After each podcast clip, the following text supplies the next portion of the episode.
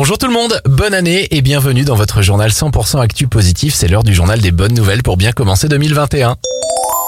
Excellente nouvelle, depuis le 1er janvier, les prothèses auditives sont désormais remboursées à 100% par l'assurance maladie et la complémentaire santé.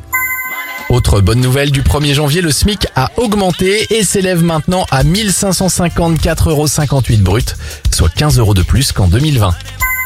Enfin, bonne nouvelle pour les amateurs de vin et de fromage, ils sont tous les deux bons pour le cerveau. Ce duo gastronomique améliorerait la stimulation de votre cerveau et permettrait de lutter contre les maladies neurodégénératives.